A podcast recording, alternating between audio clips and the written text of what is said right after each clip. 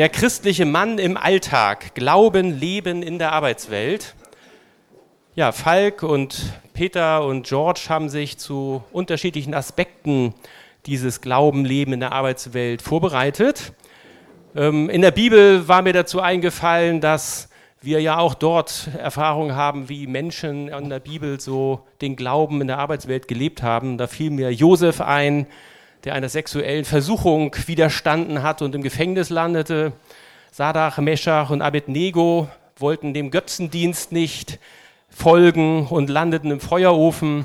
Daniel wollte das Verbot des Glaubens zu leben ignorieren und landete in der Löwengrube. Wir haben also auch solche Beispiele, drei Beispiele in der Bibel hier. Heute haben wir drei Vorträge. Ich hoffe, dass eure Erfahrungen nicht im Gefängnis, Feuerofen oder Löwengrube endeten. Ähm, wobei die Folgen danach waren sicherlich auch mal ganz interessant, das erlebt zu haben, denn sie haben ja alle überlebt. Ähm, ja, aber all diese Intrigen, Hohn und Spott, da bin ich sehr gespannt drauf, das zu hören, was ihr dort sagt. Denn wir wissen aus der Bibel, all diese anderen haben dann im Grunde geendet in der Ehre Gottes. Und ich hoffe, dass wir dort jetzt von Falk dann etwas zum Thema Missionar am Arbeitsplatz hören. Falk ist selbstständiger Arzt in Hamburg, verheiratet mit Barbara, hat zwei große Kinder, ist in der Gemeinde Stade für die Arche aktiv, lässt sich zum Pastor ausbilden und Experte jetzt zum Thema Missionar am Arbeitsplatz. Vielen Dank, Falk.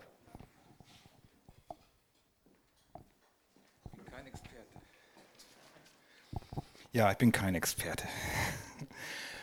Guten Morgen an euch alle.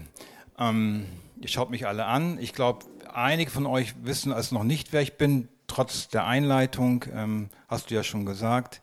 Also ich bin seit 17 Jahren hier in der Arche, bin mit 37 zum Glauben gekommen, bin Arzt in Harburg, hast du auch schon gesagt.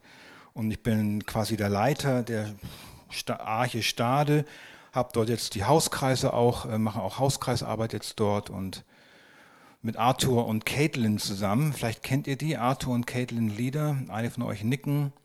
Machen wir zusammen diese Arbeit und es ist eine große Freude.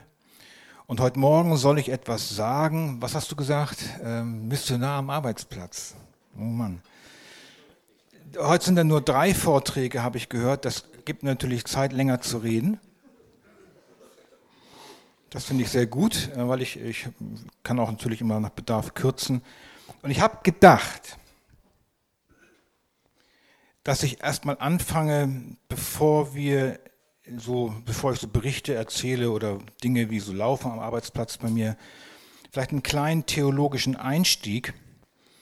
Ähm, warum sollen wir eigentlich das tun?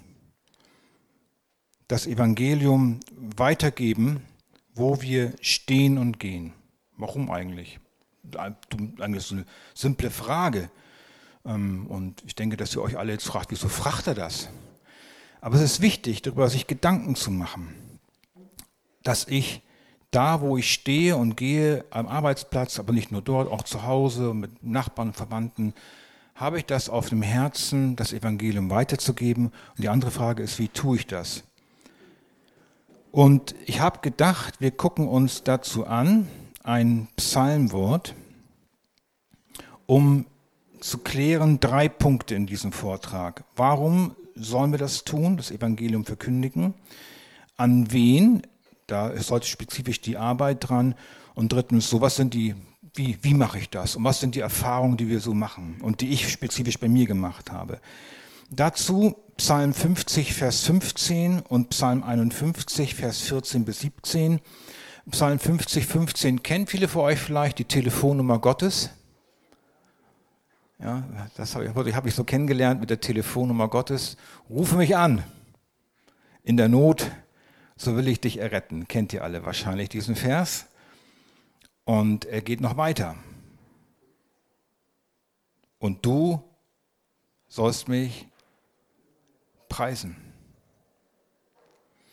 Und Psalm 51 nimmt das ganze Thema auf. Psalm 51 ist ein Psalm, den David geschrieben hatte, nachdem er von Nathan zurechtgewiesen wurde, weil er mit Bathseba den Ehebruch begangen hatte und Uriah hat umbringen lassen und, und, und, eine, eine Sündenkette. Und er ist zur Besinnung gekommen, er hat Buße getan.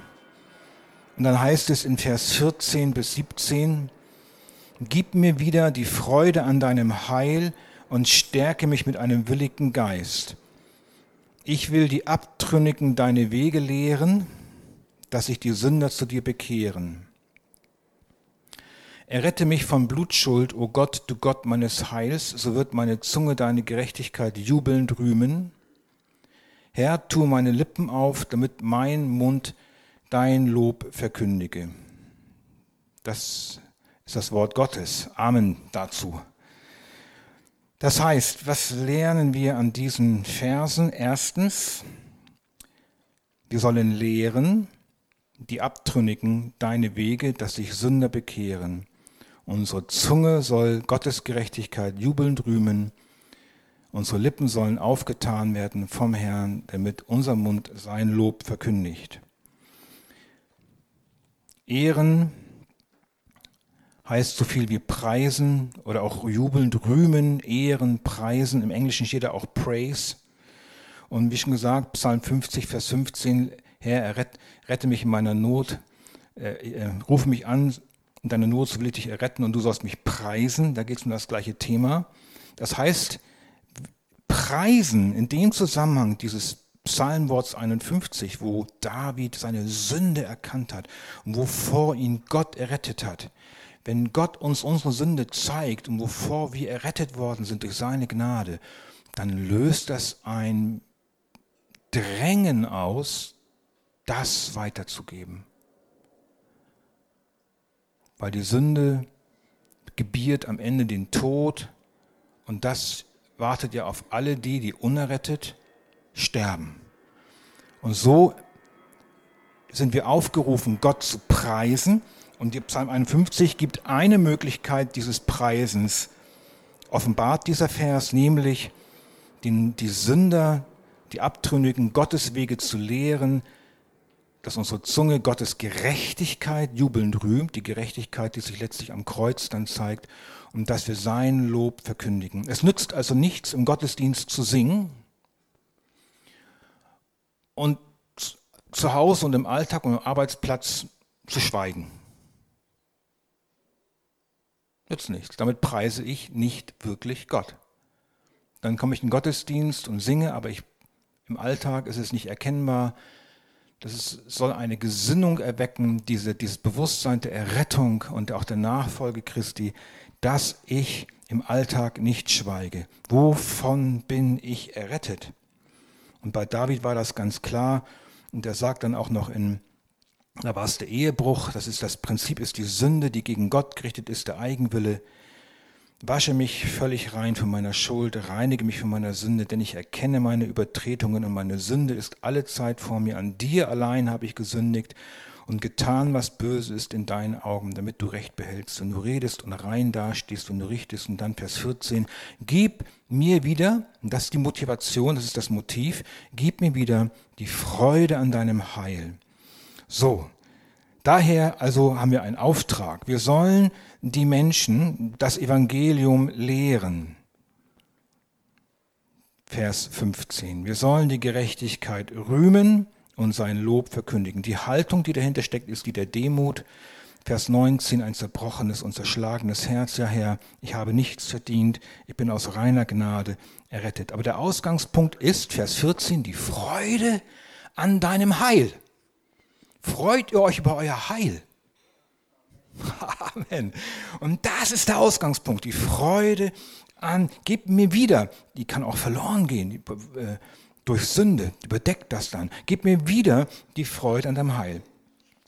Der zweite Punkt, das war jetzt warum, wen, wen sollen wir jetzt das Evangelium geben? Natürlich allen Menschen. Und ähm, ich bin ja Arzt, in meiner Praxis ist das so, ich bin ja selbstständig. Wer von euch ist selbstständig? Du bist selbstständig. Also die meisten von euch sind entweder schon berentet oder im Angestelltenverhältnis. Ist, kann man so sagen. Wer von euch ist angestellt? Wer ist Rentner? Super. Egal. Ist alles egal. Wir sind alles Männer, die der Herr ins Feld stellt.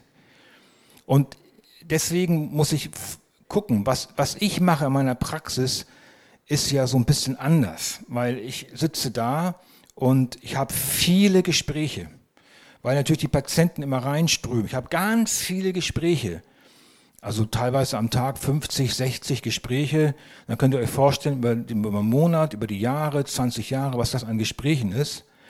Ähm, aber diese Gespräche sind nur kurz. Viele könnten sagen, ja, Falk, du hast die Möglichkeit, du kannst, aber ich kann gar nichts tun.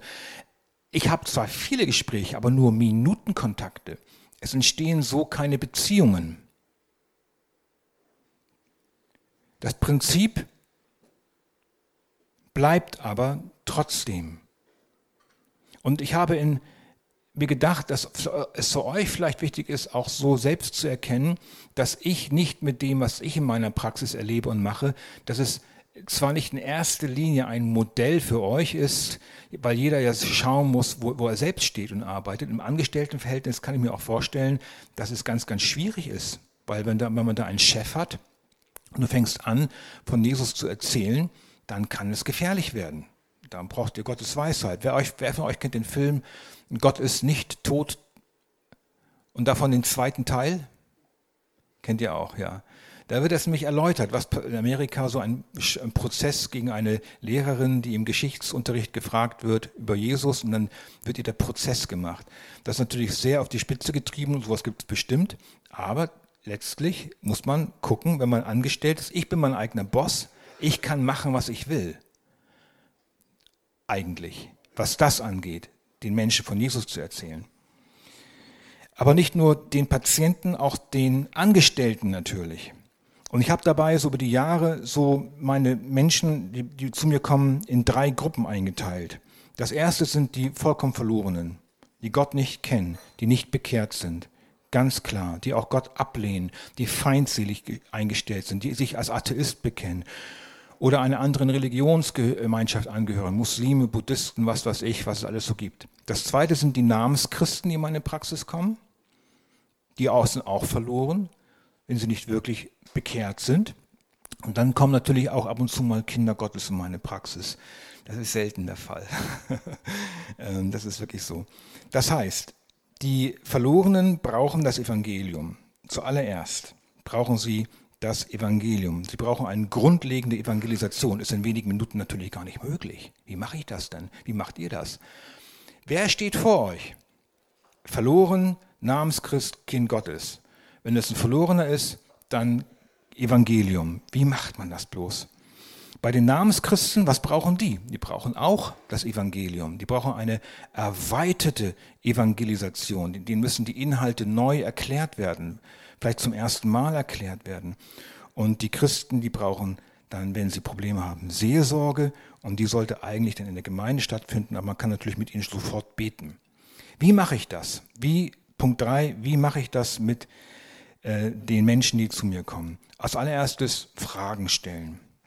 Ich stelle viele Fragen. Fragen stellen und dann stelle ich noch mehr Fragen, sofern es die Zeit zulässt. Ähm, zum Beispiel, Beispiele für die Verlorenen, wenn Verlorene zu mir kommen. Da war ein Patient bei mir in der Praxis, dessen Frau fiel tot vom Stuhl zu Hause und ich kam dann zu ihm, musste den Sterbeschein ausstellen und der schrie rum in der Wohnung. Der schrie, der schrie. Was? Warum hast du mir das angetan? Der schrie seine tote Frau an. Und dann, in dem Augenblick kann man jetzt nicht viel machen. Und dann kam er aber wieder in meine Praxis, dann ging er immer jeden Tag zum Friedhof, jeden Tag ging er zum Friedhof und dann haderte er mit seiner Frau und ging mal zu ihr hin. Und dann habe ich ihm gesagt, wieso gehen Sie denn dahin? Ja, weil sie da ja liegt und so. Das, da liegt nicht Ihre Frau. Wieso? da liegt nur ihre Hülle. Ach so, ja, ja, das stimmt ja.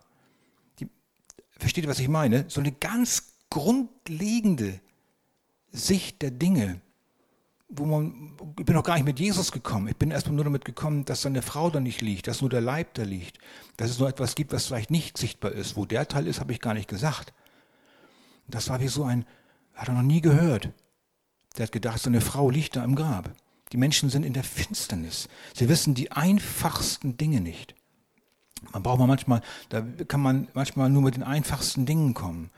Ähm, für andere Beispiele. Ich habe eine Frau gehabt, die mit großen seelischen Nöten immer wieder in meine Praxis kommt, immer noch. Und richtig depressives Gesichtsausdruck, so immer nur so, hm, das Leben ist schwierig, alles tut weh, eine Reha hier, eine Reha dort und da noch zum Orthopäden und da noch ein Medikament und große private Probleme und keine Liebe und dies und das. Und dann ähm, irgendwann gab es mal ein Gespräch, wo ich dann sie gefragt habe, ähm, ähm, ja, was meinen Sie eigentlich, Frau Müller-Lüdenscheid? Ähm, gibt es nur das, was man sieht? Ich meine, Sie sind ja nicht, nicht glücklich. Glauben Sie, dass Sie eine Seele haben? Möchten Sie glücklich sein? Glauben Sie, nee, ich, Seele glaube ich nicht, dass es eine Seele gibt. Ich habe keine Seele. Das ist interessant. Und dann manchmal hast du ein Gespräch, wo du feststellst an so einem Punkt, dass wir eine, dass so eine, vielleicht kennt ihr das auch, da kommt so eine Finsternis auf dich zu. Merkt, kennt ihr das sowas? So eine Finsternis. Du redest mit Leuten und da, da ist dann kein Nachfragen, kein Zeichen von Leben. Und sie sind dann in einer Finsternis. Oder eine Muslimin zum Beispiel hatte Angst vor der Hölle. Ähm, die Werkegerechtigkeit rettet sie ja nicht. Die müssen ja gute Werke tun. Und sie hatte Angst vor der Hölle, war sogar in einer Reha und haben sogar die Ärzte reingeschrieben in den Krankheitsbericht. Die Frau äh, macht sich große Sorgen, hat Angst vor der Hölle, weil sie ja sich als Sünd nicht, nicht perfekt ist und so weiter. Da saß sie in meiner Praxis. Dann habe ich Folgendes gemacht, habe die Bibel aufgeschlagen und habe Johannes 5, Vers 24 vorgelesen. Wunderbarer Vers.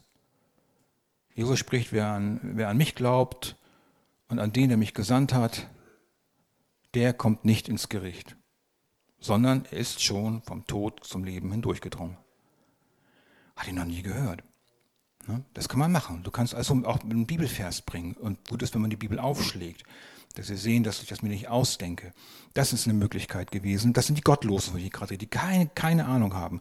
Dann kam eine Frau an, ich habe so ein Bücherregal stehen, wo immer christliche Bücher drin stehen. Ähm, die stand dann davor und ah, ich habe auch ganz viele Esoterikbücher, die ich zu Hause habe. Die kann ich Ihnen vorbeibringen, die können Sie auch da reinstellen.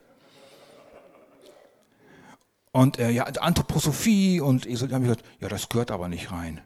Wieso? Das ist das, das, das gleich. Nö, das, ist, das sind christliche Bücher und das passt da nicht rein. Und dann stand sie dann da und dann war meine Angestellte Angelika, die ist, äh, von der erzähle ich gleich noch. Da habe ich dann zu Angelika gesprochen. Angelika, siehst du, so ist das. Dass Menschen nicht, noch nicht mal wissen, dass Rudolf Steiner ein Satanist war. Guck mal, so ist das. Menschen wissen das einfach nicht. Bin ich wieder mal ins Sprechzimmer gegangen, mit, mit einem Lächeln auf den Lippen. Und die Frau kommt wieder mit der Rede das nächste Mal dann über dieses Thema. Das heißt, man muss erstmal so die, diese ganzen Dinge aufbrechen. Ähm, dann, ähm, was habe ich noch so für Sachen, die ich erlebe?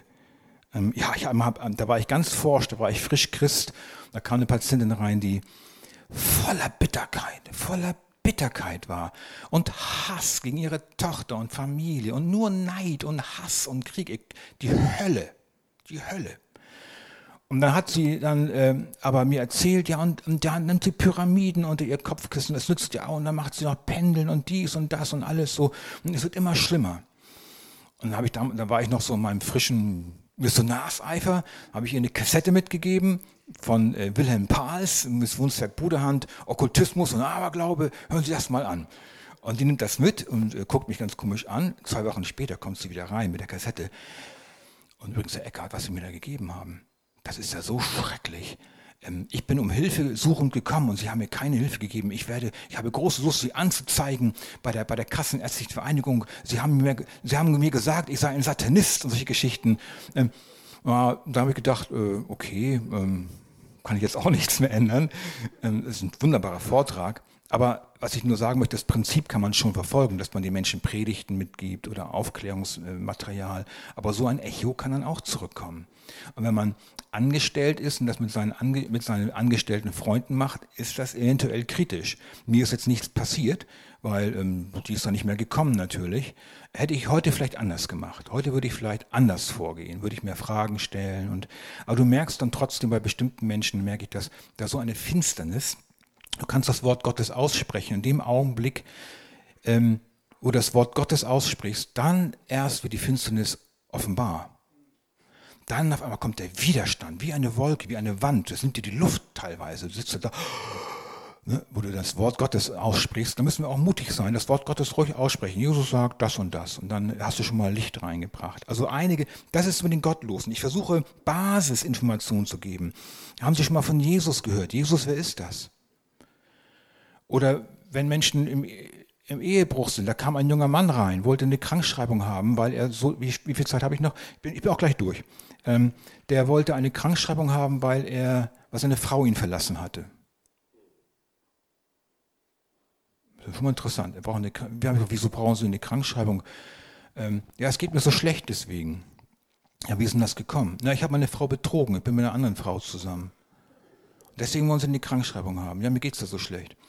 Ja, das mache ich nicht, habe ich gesagt. Sie müssen die Beziehung beenden zu ihr. Das ist der Ehebruch, was Sie tun. Das ist Sünde. Sie müssen die Beziehung beenden und sich äh, Ihre Frau um Vergebung bitten und sich versöhnen. Das ist Sünde, was Sie tun. Das ist gegen Gottes Gebot. Oh, das ist sehr hart, meinte er. Ja, aber es aber wahr. Und dann, dann haben wir einen schönen Tag wünsche ich Ihnen. Sie können gerne wiederkommen, wenn Sie mit mir reden möchten. Da kam das Wort Sünde drin vor. Ehebruch, Gott, äh, ähm, Gebote und so weiter. Ähm, die Menschen leben und die wissen nicht, was sie tun. Das, ist, das sind Minutenkontakte. Ich habe auch keine Möglichkeit, jetzt jeden Einzelnen reinzuholen und eine lange Evangelisation. Das geht nicht. Das sind diese Minutenkontakte. Und manchmal denke ich auch, dass diese Menschen dann das erste und einzige Mal vielleicht in ihrem Leben was von Sünde und, und, und Ehebruch hören. Das Risiko müssen wir eingehen. Ähm, dann habe ich Menschen, die sind aber auch Namenschristen. Kommen also viele Namenschristen in meine Praxis. Ein großer Anteil natürlich. Die teilweise sogar noch in die Landeskirche gehen. Ein Patient, der in meine Praxis kommt, der in einer großen, schweren finanziellen Krise steht, ähm, der auch dann jetzt Termine zum Gespräch hatte, da war Folgendes möglich. Da ähm, ganz lieber Kerl, ganz lieber Mensch, ganz so liebe Menschen, kennt ihr das, so liebe Menschen und der sagte dann, oh Falk, ich habe da so große Schulden und so zigtausend Steuerschulden. Dann hat mir jemand, jetzt aber hilft mir jemand. Und weißt du was, ich denke irgendwie, der muss was sein. Ich gucke ja auch so gerne die Fernsehserie Engel auf Erden. Kennt ihr das? Engel auf Erden mit Michael Landon. Das ist ja früher von Bonanza Little Joe gewesen. Ne, Bonanza, ich, äh, ich merke schon irgendwie, ihr seid, äh, kennt ihr nicht, Bonanza, kennen wir Bonanza, haben wir alle als Kinder geguckt. Ne? mit Lawn Green und Hoss und äh, wie, wie hieß dann. Und, und dann habe ich gesagt, ja du, das ist, äh, das ist interessant, dass du das anschaust. Ähm, dann bist du dann und wenn, wenn, du mal vorstellst, wenn Michael Landon, das ist ja auch so ein Lieber, wenn der sowas spielt, es kann sogar sein, dass der Christ war. Weiß ich nicht, der ist ja gestorben an Lungenkrebs, glaube ich. Irgendwas hatte er. Und ähm, der hat ja, das ist ja ein Inhalt, der herkommt. Das, und ich sage, die Engel, das Thema kommt aus der Bibel. Und es hat was mit, auch mit Jesus letztlich zu tun. Und dann sind wir so ins Gespräch gekommen. Dann, dass er auf einmal habe ich erzählt, so von Jesus und mit ihm leben und dass wir Rettung brauchen und dass er Frieden ins Herz gibt und dass er uns ein, es gibt Versöhnung und, und dass es auch keine guten Menschen gibt, weil er so ein lieber Mensch ist und dass wir aber das Evangelium brauchen. Und da war ein längeres Gespräch mal möglich. Da war der Aufhänger diese, dieses ähm, Engel auf Erden Thema. Andere kommen rein, Namenschristen, und die sagen dann, als ihr Mann gestorben war oder Tochter gestorben war, da habe ich meinen Glauben verloren. Kennt ihr so einen Satz vielleicht auch? Da habe ich meinen Glauben verloren. Namenschristen, das sagen viele. Das sind so, die sind irgendwie konfirmiert und waren ab und zu mal zu Weihnachten in der Kirche, haben an irgendwas geglaubt. Und dann verlieren sie ihren Glauben. Dann sage ich immer, dass man Routinespruch da bin, der freut mich aber, dass sie ihren Glauben verloren haben. Wieso? Ja, dann, das war dann, wenn, wenn sie ihn verloren haben, dann war es ja nicht der richtige Glaube. Und die brauchen Jesus, brauchen sie brauchen Jesus Christus mit einer persönlichen Beziehung mit ihm und das ist, dass sie erkennen, wer er ist und so weiter. Und das sind Minutenkontakte, teilweise beim Aufstehen und Rausgehen. Da kann man nicht mehr viel machen. Aber manchmal kommen die Menschen dann auch wieder. Ähm, einige, einige sagen dann, ich auch so in solchen Gesprächen, ich hoffe, ich komme in den Himmel, das nehme ich auch auf. Solche, solche, solche Phrasen immer aufnehmen. Ich hoffe, ich komme in den Himmel. Ja, wie, wie, wie wollen Sie das denn machen, frage ich dann worauf hoffen Sie denn? Ne? Ja, ich habe so viel, gut, so viel Gutes getan, mein Vater übrigens damals auch, aber die gleiche Meinung. Und dann auch, wenn Namenschristen kommen und äh, sagen und sich als Namenschristen zu erkennen, ja, ich glaube ja auch an Gott. Dann ist meine erste Frage immer die, in welche Gemeinde gehen Sie? Wichtige Zielfrage. Die Frage stelle ich auch bei Kindern Gottes. Wenn sie sich als Kinder Gottes zu erkennen geben, ist meine erste Frage, welche Gemeinde gehen sie? Und dann zeigt sich sehr häufig, oh, die gehen gar keine Gemeinde oder wissen gar nicht, dass es Gemeinde, ob so ein Thema so wichtig ist. Also die Frage ist auch gut, ähm, welche Gemeinde gehen Sie? Ähm, dann hatte ich ein Beispiel eines, eines Namenschristen, der in eine Gemeinde geht, direkt bei mir gegenüber, das ist eine Landeskirche, und der sich, der ganz traurig ist, warum keiner mehr kommt. Die Kirche wird immer leerer und jetzt soll sie sogar geschlossen werden vom Verband. Und dann frage ich, warum kommt denn keiner mehr? Das ist so schön gemütlich da drin und die Kerzen, die angezündet werden und dies und das, warum kommt denn bloß keiner mehr? Und dieses wunderbare Gebäude und das ist doch so herrlich und warum kommt denn bloß... Und dann habe ich gesagt, ja, das, weil, das, weil das Evangelium nicht mehr gepredigt wird. Wenn der Pastor nicht an, an, an, das Wort glaubt und das Evangelium nicht predigt, dann kommen die Menschen hier auch nicht. Unsere Gemeinde, da kommen immer mehr Menschen, weil das Wort gepredigt wird. Und der ist offen, der hört auf einmal zu und dann, und dann merkst du einmal, dieser Namenschrist, der, hat, der ist eigentlich wie ein ausgetrockneter Schwamm. Der, der möchte eigentlich mehr von Jesus wissen. Und dann kann man ihm natürlich nach und nach, weil er auch chronisch krank ist, da kann ich über Wochen immer wieder mal eine Viertelstunde was sagen. Ähm, bei den, bei den Gotteskindern, wie schon gesagt, wenn sie sich zu erkennen geben, dann frage ich immer auch, in welche Gemeinde sie gehen und dann biete ich immer gerne auch an, mit ihnen zu beten. Da kann man, kann man gleich äh, beten und ähm, sich austauschen. Das geht relativ zügig. Das sind diese drei Gruppen, die, mit denen man immer zu tun hat. Den, den, ich würde sagen, ganz krass mal ausgedrückt, erstens den Feinden Gottes, den Verlorenen, den, den, den Gegnern, nicht den Atheisten, sondern den Gegnern. Ich habe auch einen Atheisten als Patient. Und der sagt, ich, bin Atheist, oh, ich liebe es, mich mit dir zu streiten, meinte er. Da habe ich gesagt, ich streite mich ja nicht mit dir. Ich, finde das schön, dass du hast eine andere Anschauung als ich und du brauchst trotzdem Jesus, sage ich dann. Ne? Und ähm, ein ganz lieber Kerl, war früher so ganz großes Tier bei, bei irgendeinem so Verlag und der, so ein Weltmensch, ein richtiger Weltmensch. Der liebt es, sich auseinanderzusetzen. Könnt ihr stundenlang Geschichten erzählen, aber diese drei Gruppen, wie gebe ich das Evangelium weiter? Das ist, das ist natürlich mein spezieller Arbeitsbereich. Das viel Wichtigere aber sind meine beiden Angestellten. Die eine ist Muslimin, junges Mädchen, und die andere ist meine, seit, seit 20 Jahren, seit 45 Jahren arbeitet sie schon in, in, in der Praxis, bei mir seit 20 Jahren.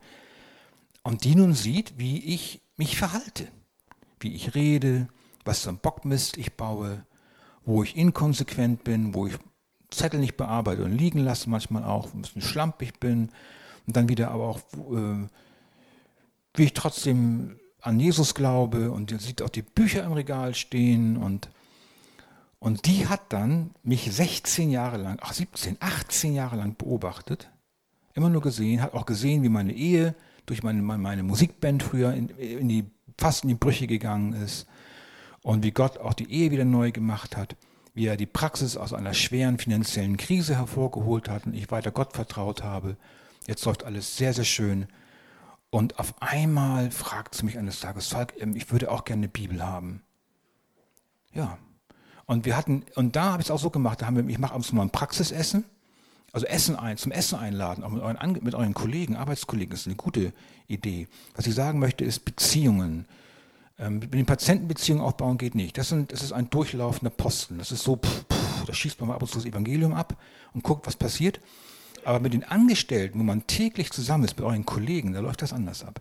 Da geht es dann darum, Beziehungen, Treu, Treue zum Evangelium, sich beobachten lassen, auch bekennen, wo man Fehler macht, wo man Hilfe braucht.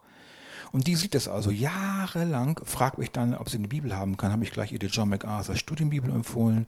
Die nehme ich lieber, lieber als die Genfer Studienbibel. Die Kommentare finde ich ein bisschen seicht teilweise. Aber MacArthur ist klasse. Aber das ist meine persönliche Neigung. Ihr könnt auch andere Studienbibeln nehmen und Genfer ist natürlich auch gut. Und die kauft sich also, fängt an zu lesen das war im letzten Jahr. Und im Februar diesen Jahres kommt sie zu mir, Tränen überströmt, in der Mittagspause. Falk, ich musste was sagen. Mein Mann hat mich verlassen.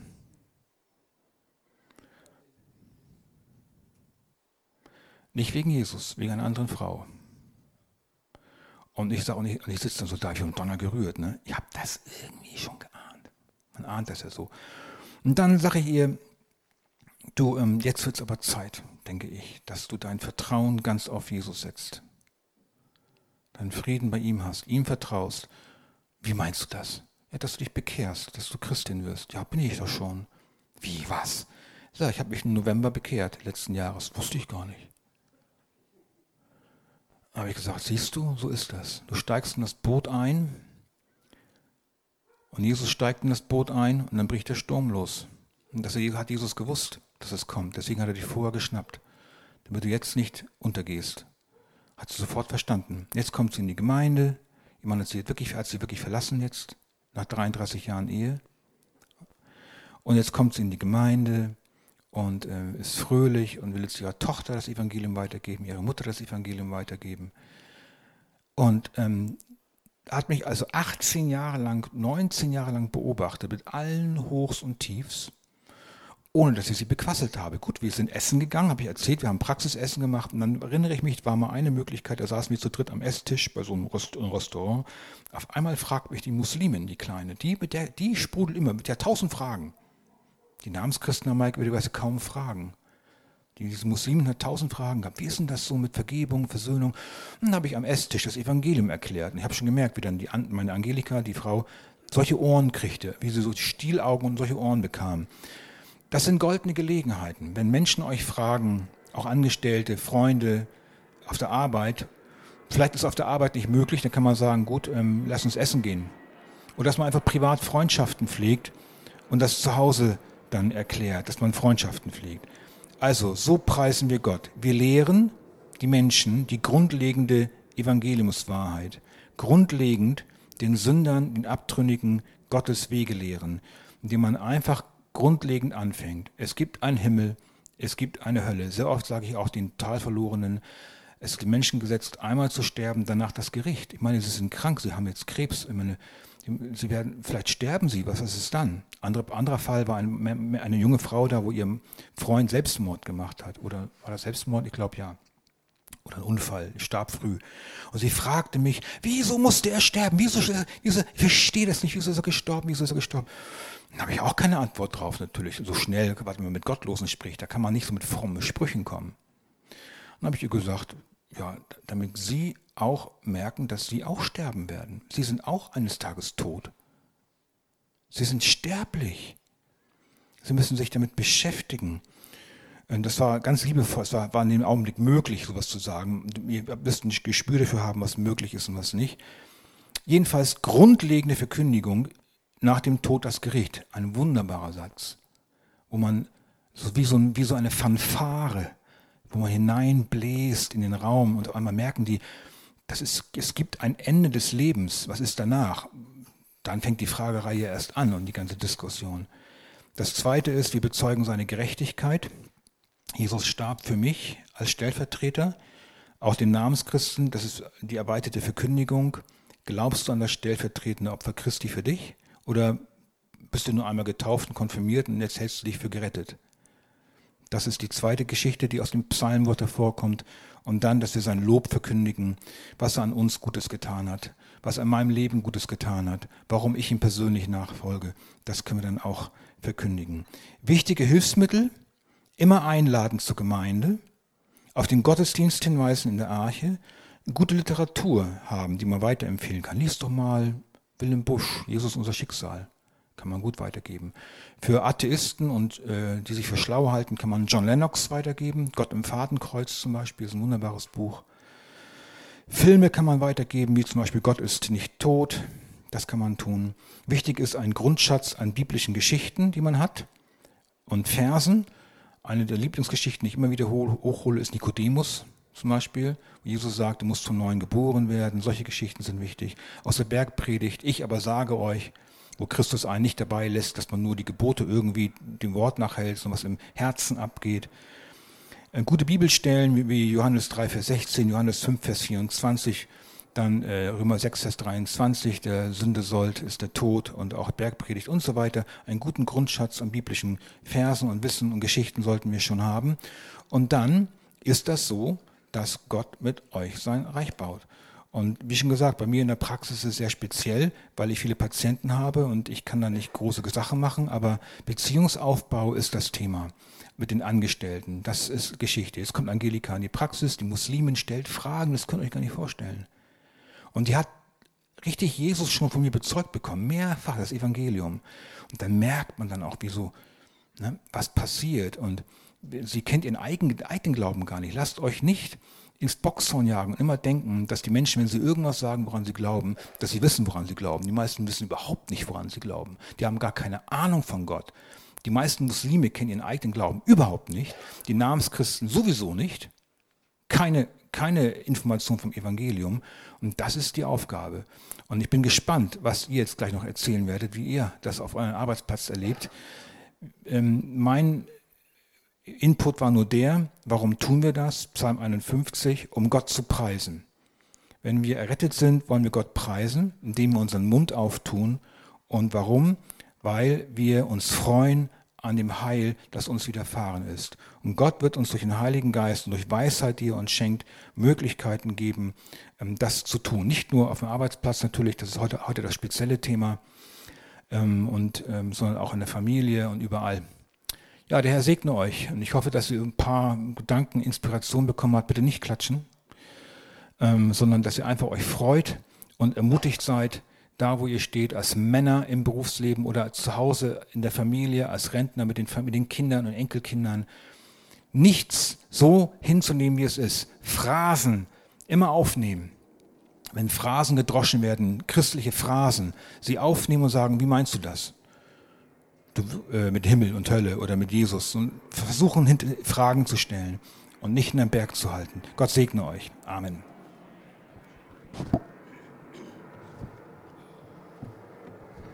Ja, vielen herzlichen Dank, Falk, für die vielen tollen Anregungen. Da war ja reichlich Nahrung dabei, Nektar zu saugen für euch alle, es im Alltag anzuwenden. Vielen Dank dafür. Als nächster kommt der Peter Schütt. Peter Schütt ist Manager bei Henkel, verheiratet mit Anna, hat vier junge Kinder, das jüngste noch kein Jahr alt. Und er wird uns berichten, Zeugnis sein am Arbeitsplatz. Peter, für dich. Schall ich das auch platt morgen? Können wir auch. Moin. Jetzt haben die Ersten schon Angst, mache ich nicht. Obwohl das hin und wieder Wünsche gibt. Vielleicht müssen wir da uns mal was ausdenken, Pico. ja, mein Name ist Peter Schütt, bin Manager bei Henkel. Hört sich immer ganz toll an. Äh, wenn man es runterbricht auf ein deutsches Wort, Abteilungsleiter. Und äh, ist eigentlich, Falk hat schon so viel gesagt. Ich versuche mal einen Fokus zu legen, ähm, wie, wie der Weg dazu, du nicht zum Manager war, sondern ähm, äh, von der Historie her. Ich bin da schon 18,5 Jahre, äh, ganz normal als ganz kleiner Angestellter, irgendwie musste eintüten, so haben sie mich da erst eingestellt, äh, angefangen als Nicht-Christ. Und äh, deshalb ist sozusagen jetzt mal so ein bisschen, versuche ich mal den Fokus, ich habe zwar ein Konzept, aber vielleicht lasse ich das so ein bisschen, ähm, auf das Mut machen. Das hat Falk auch schon so gut gemacht. Ich wollte das aber noch ein bisschen, sage ich mal, rauskitzeln. Es sei denn, ihr seid alle ganz mutige Männer und redet so ganz locker flauschig über Jesus am, am Arbeitsplatz. Ist die Frage, äh, ob das immer so einfach ist. Ähm, irgendwann im Laufe der Jahre wurde ich dann da, äh, wurde ich dann Christ und äh, natürlich habe ich die Bibel gelesen. Ähm, die Leute am Arbeitsplatz kannten mich eigentlich natürlich aus dem weltlichen Leben. Und komischerweise, wie das in der Welt so ist, mit weltlichen Dingen hat man sich Respekt verschafft.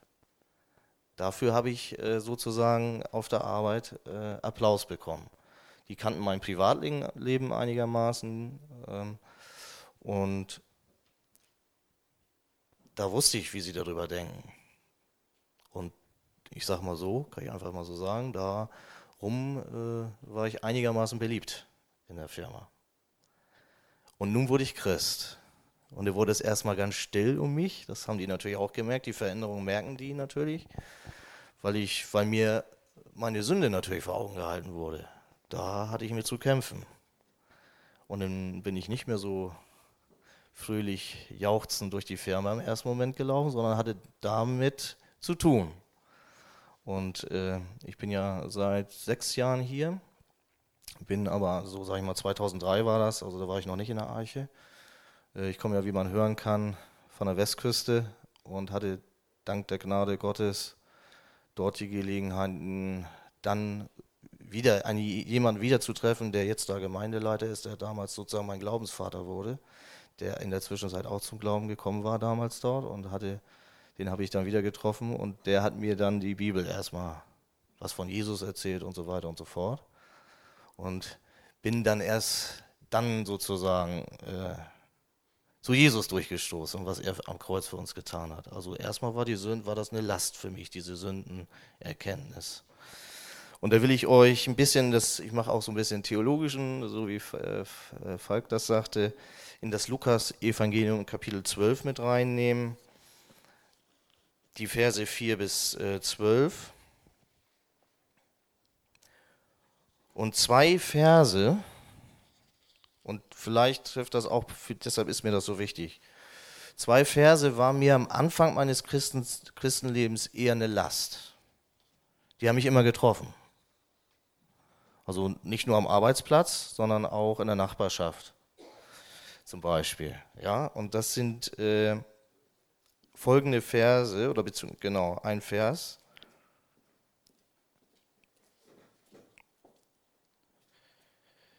Vers 9, wer mich aber verleugnet vor den Menschen, der wird verleugnet werden vor den Engeln Gottes.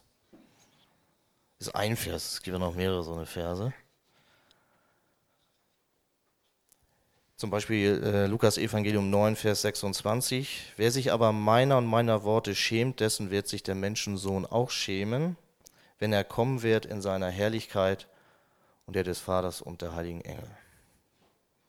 Boah, habe ich immer gedacht.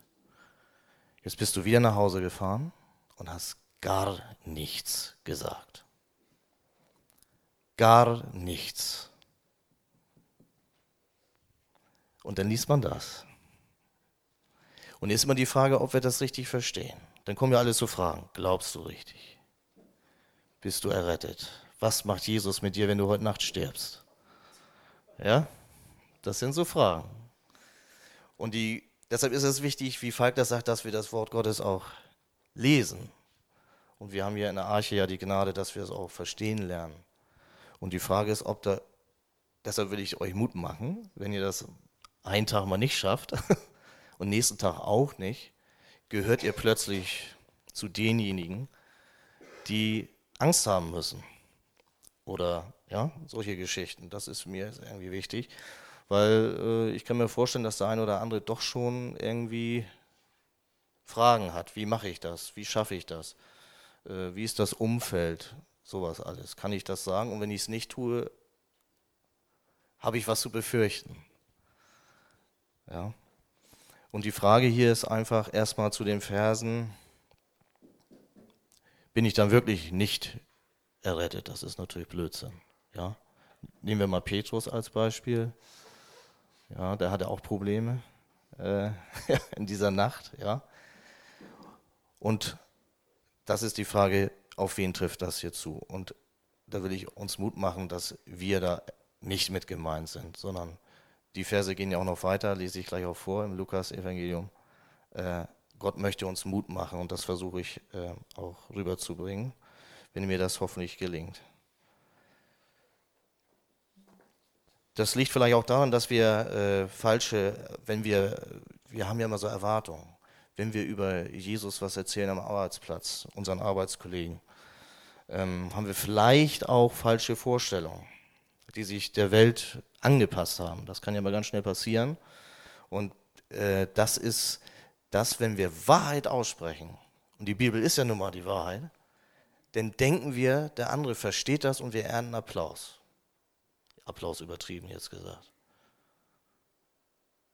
Das ist vielleicht eine Vorstellung, die dann oftmals nicht eintrifft, komischerweise. Ja, wir haben hinten schon gesprochen, das ist komisch, dass die Menschen die Sünde gar nicht verstehen, ja, dass sie es nicht erkennen. Das muss man doch erkennen. Das ist doch eine Wahrheit. Also das steht doch in der Schrift, also das verstehen wir doch auch irgendwie. Eine weitere Vorstellung kann sein, dass wir denken, dass wir durch den guten Glauben, den wir haben, weil wir ganz fest an Jesus glauben, auch irgendwas dann ernten werden. Ich kann das vielleicht als Ernteevangelium bezeichnen.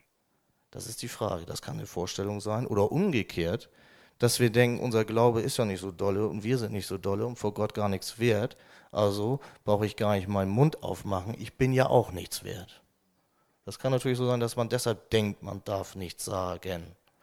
Ja, wenn man selber nicht gelernter Evangelist ist. Ja, man muss erst fünf Jahre eine Ausbildung machen, wenn man irgendwie was sagen will über Jesus. Das kann auch eine falsche Vorstellung sein. Also Vorstellungen sind ja immer so, ähm, ich habe hier ein Konzept eigentlich das über Angst. Es sind ja Ängste, die uns beschäftigen. Wenn man am Arbeitsplatz sage ich jetzt was, kann ich das sagen? Und Ängste können auch diffus sein. Die können ganz real sein. Wir erleben immer Ängste. Seit frühester Kindheit ist es ja so, dass wir wissen, dass uns immer irgendwie mal was genommen werden kann. Ja? Entweder Menschen verlieren wir, Oma, Opa geht es mit los, in der Regel, Eltern, Geschwister. Oder Sachen, Dinge, ja, ist ja so. Es gibt auch diffuse Ängste, ja, die wir als der Kindheit, jetzt wenn ich Kinder habe, ja, da gibt es immer so einige, die reden immer vom Buschemann, ja, der dunkle, schwarze Mann.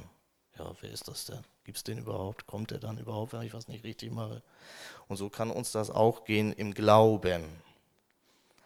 Und Jesus sagt uns aber, was real ist. Wenn wir über ihn sprechen, sollen wir ihn verleugnen. Ja, wer mir folgen will, der verleugne sich selbst und nehme sein Kreuz auf sich. Das heißt, dass es nicht immer unbedingt einfach ist, wenn man über ihn spricht. Und dass wir keinen Applaus äh, ernten werden. Und wir gegen ganz andere Mächte kämpfen, als nur gegen unseren Arbeitskollegen, jetzt wenn man das, Kampf sieht. Ja. Jesus spricht davon, dass äh, Nachfolge zu ihm auch 100 Prozent eine Entscheidung bedarf, die wir alle getroffen haben. Und das heißt auch, dass wir ihm vertrauen dürfen und sollen. Und das führt aber auch, nicht immer, auch zur Ablehnung. Das gehört dazu. Ähm, und das führt auch zur Ablehnung, hat er ja gesagt, unter Freunden, in der eigenen Familie, wenn wir Pech haben. Ja? Also das ist das Maximale, was wir ernten können. Hohn und Spott. In einigen Ländern der Welt ist es der leibliche Tod. Jetzt kommt was, jetzt ich sage jetzt mal Volksmund, wir ja unter uns, Klugscheißer-Modus an, steht aber in der Bibel. Mehr ist es aber auch nicht als der leibliche Tod. Dessen müssen wir uns bewusst sein. Ja, da, da nehme ich mich mit rein. Ja, ich habe nicht gesagt, dass das, äh, wenn ich da sitze am Arbeitsplatz, ja, das, eigentlich kann mir ja nicht viel passieren, aber das ist die Wahrheit eigentlich. So steht es in der Schrift. Das eigene Leben kann uns, das eigentliche Leben, das kann uns niemand mehr nehmen, weil Jesus für uns sein Leben gegeben hat. Das ist wichtig, vielleicht so als Grundlage. Das ist leichter gesagt, will ich äh, nicht verhehlen, aber Gott selber gibt uns Kraft und ist unser Beistand. Und er hat uns den Beistand geschickt durch den Heiligen Geist. Und das gilt auch am Arbeitsplatz, wo wir vielleicht denken, da ist ja keiner.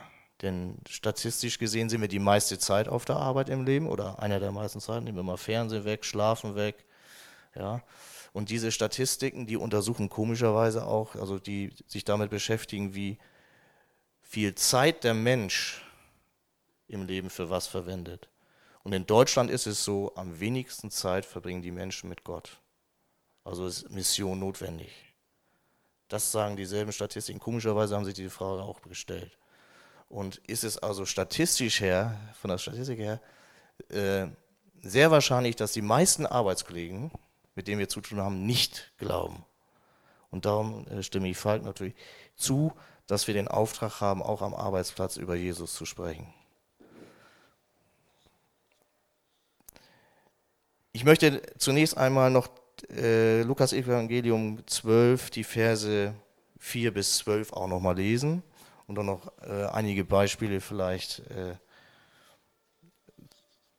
zu bringen.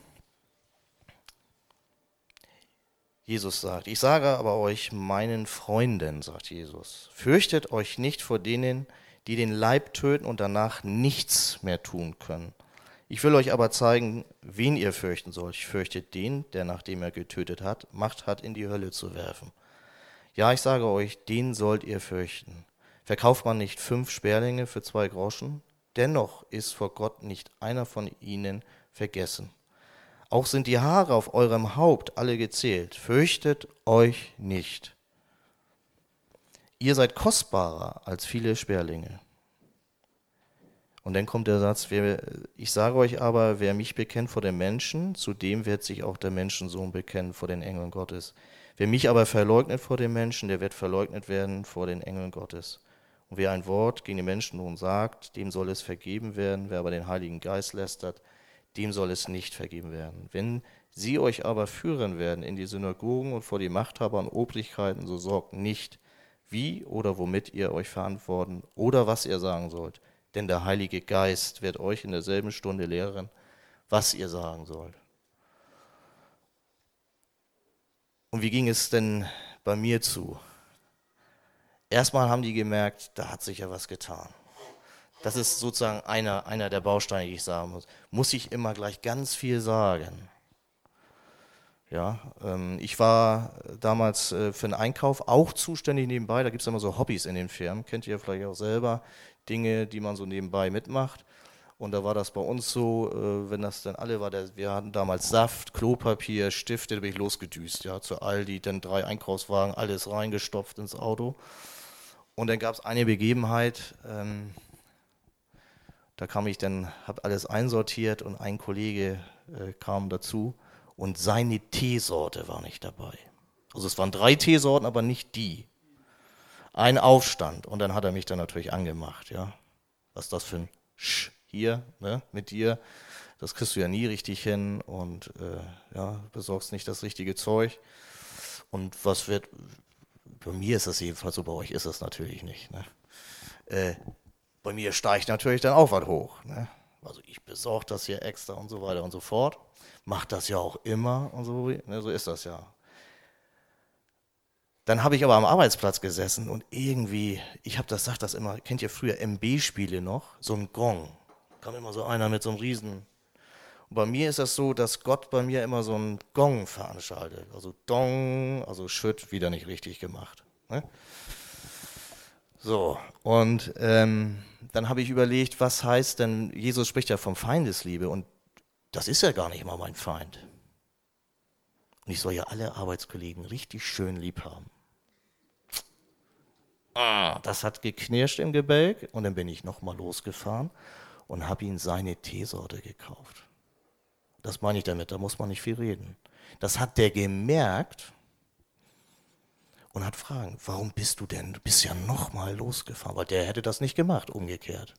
Das ist nämlich der Unterschied. Ja? Der hätte, der hätte mich in meinen Zorn irgendwie noch verstanden. Aber das hat er nicht verstanden, dass ich seine blöde Teesorte nochmal geholt habe und da schön Ringe ins Regal gestellt habe. Und er hat vier, fünf Mal nachgefragt. Er war fassungslos. Und äh, so eine Dinge, äh, die helfen viel durch Taten sprechen. Das, ich, das ist Mut machen. Ja? wenn man sagt, ich kann in der Firma, vielleicht darf ich auch nicht über Jesus sprechen, aber dann, gehört, gehört ja auch Weisheit dazu, das zu tun. Da muss man erstmal abchecken, was ist in der Firma, was geht, was geht nicht, was sagt mein Vorgesetzter dazu. Dann ist das oftmals so, oder da kommen wir zur anderen ganz einfachen alltäglichen Gesch Gesch Geschichte. Man sitzt meistens mit drei, vier Leuten zusammen, Arbeitskollegen, und dann geht das Telefon. Entweder erkennen die dann an der Nummer, wer es ist, und auf einige hat man keinen Bock mehr. Ja, die habe ich schon dreimal gehabt im Kundengespräch.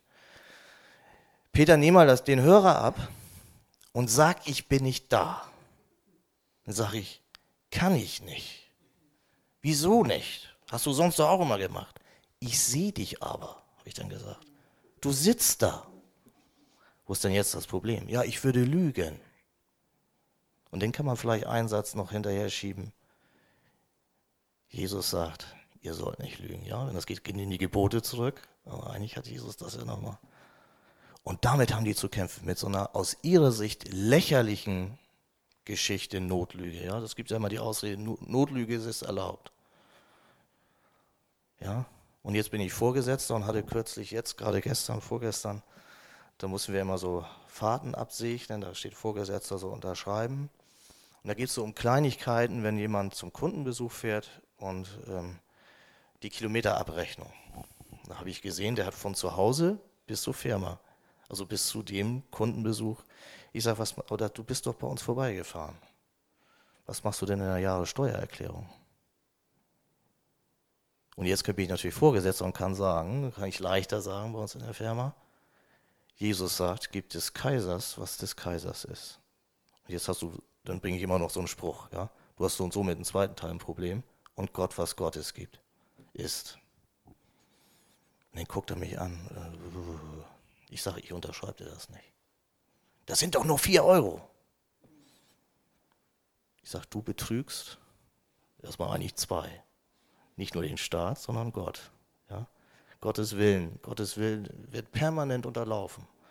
Und die Menschen, und das ist das, äh, was ich sagen wollte, die sind von der Sünde so infiziert, dass sie gar nicht merken, was Sünde ist. Und sie, äh, ich glaube, sie äh, ja, lachen nicht nur Gott ins Gesicht, quasi auch, nehmen sie den Teufel gar nicht ernst. Ja, also sie lachen quasi auch noch darüber.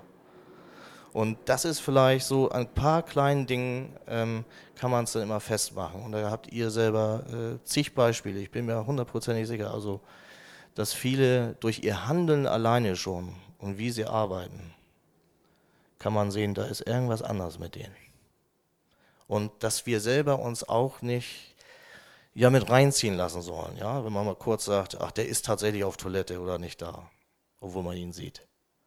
Da kann ich nur Mut machen, macht das nicht. Traut euch zu sagen, ich nehme den Hörer jetzt nicht ab und macht das. Oder wie so Sachen, Kaffee mal mit nach Hause nehmen. Ne? Da sind ja Tonnen, Tüten Kaffee, Kugelschreiber, ja. Die Firma hat ja genug und macht immer Gewinn. Das sind so Sachen, die gehören uns nicht. Und auch wenn andere, viele andere das machen, dann müssen wir das nicht tun. Und das ist schon das erste Zeichen. Also durch unser Tun würde ich immer so sagen, ähm, tun und handeln zeigen wir schon eine ganze Menge. Und dann gibt es so kleine Sachen, natürlich ist das für Leute, die draußen arbeiten, im, ja, auf dem Dachstuhl sitzen und den äh, Dachstuhl da zimmern, ist das immer eine andere Geschichte. Ähm, aber im Büro ist das ein bisschen einfacher. Da kann man so, wenn man so seinen Arbeitsplatz dekorieren darf, so kleine Kärtchen sich vielleicht hintun. Ich habe nachher später eine Bibel mitgenommen und die Bibel hingelegt, auch in der Kaffeepausen, Mittagspause drin gelesen. Und bei mir ist es mittlerweile so, dass die Leute sogar schon einige Bibeln mitgenommen haben. Das war immer die Bibel und ist ja deine Bibel? Ich sage, nö, kannst du mitnehmen, dann besorge ich mir eine neue. Das kommt auch schon vor. Ähm, jetzt natürlich als Vorgesetzter habe ich auch oftmals ähm, Gespräche über Probleme. Also es gibt Eheprobleme tatsächlich und finanzielle Sorgen und ähm, persönliche Dinge, die äh, immer mehr Menschen belasten. Viele psychische Sachen, die kom kombiniert sind. Da ist irgendwie von außen was, was dazu führt, was plötzlich alles äh, in Schieflage geraten lässt. Und äh, letztens hatte ich äh, jemanden vor mir, der gar nicht in meiner Abteilung war, Tür ging zu und er sagt einfach, ich kann, ich kann hier nicht mehr, ich kann aber grundsätzlich nicht mehr. Und da habe ich durch Henkel jetzt meinen Vorges Vorvorgesetzten gesagt, äh, die Freiheit kann ich mir jetzt nehmen, den Mut habe ich mittlerweile. Wenn solche Menschen kommen, dann ist das für mich Arbeitszeit und wenn ich da vier Stunden mit dem sitze, bevor er sich vom Zug schmeißt. Und äh, kapitalistisch kann ich das auch immer begründen. Wenn einer nicht rund läuft, läuft er auch für die Firma nicht rund. Und was können wir tun in deren Sprache, damit er wieder rund läuft? Und dann kann ich immer gleichzeitig sagen, woran ich glaube. Bis jetzt hatte ich keine Probleme, mit dem alten Geschäftsführer auch nicht. Der wusste, ja, der hat auch mir gesagt, da müsst ihr auch aushalten. Ja, da, ich durfte dann nicht zu gewissen Kunden mit. Das kommt natürlich auch. Dann wird man sozusagen, wenn man denkt, ja, Karriere, das ist dann erstmal gedeckelt weil er sagte, ich kann sie nicht mitnehmen. Sie sind viel zu ehrlich. Ich kann sie da nicht gebrauchen.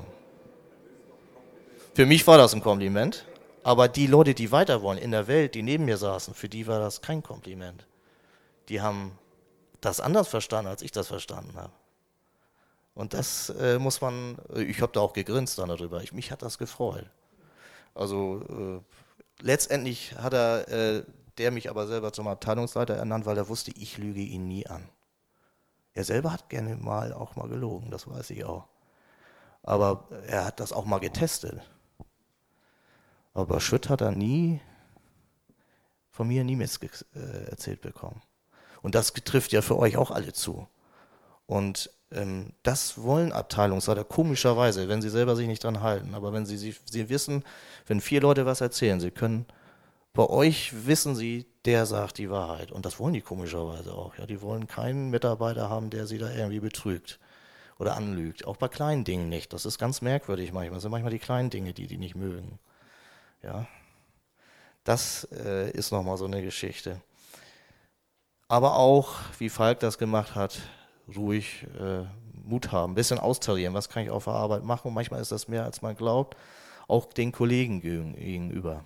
Ja, ich hatte mal eine Kollegin, da habe ich gesagt, äh, Peter, was ist jetzt mit dem Himmel und Hölle? Ich sage, du kommst in die Hölle. Und die ging in die Küche und Peter, ich kann heute Nacht nicht schlafen. Der sagt, ich komme in die Hölle, ich kann heute Nacht nicht schlafen. Da habe ich mich gefreut. Ja, äh, die soll auch mal nicht schlafen. Das wäre jetzt, äh, jetzt mal nicht schlecht. Ist natürlich leider nichts passiert, ja. Ähm, aber die hat auch so heute ihre Probleme. Die kommt nämlich, kam jetzt wieder bei mir ins Büro, also Jahre später oftmals. Da kommen ja die Probleme des Lebens. Wenn man jung ist, 20, dann denkt man, man hat alle Rosinen im Sack, sagt man ja so schön. Ja. Also, ich möchte euch Mut machen, äh, Jesus zu bekennen. Man muss manchmal vorsichtig sein. Manchmal ist es so, dass es nicht viele Worte bedarf, wenn man das auch nicht darf. Man kann aber einiges machen, hinhängen. Es reichen so ein paar kleine Sachen. Was hast du da eigentlich hängen? Was ist der Fisch am Auto? Auf solche Fragen vorbereitet sein. Wie Falk sagt, immer was aufnehmen.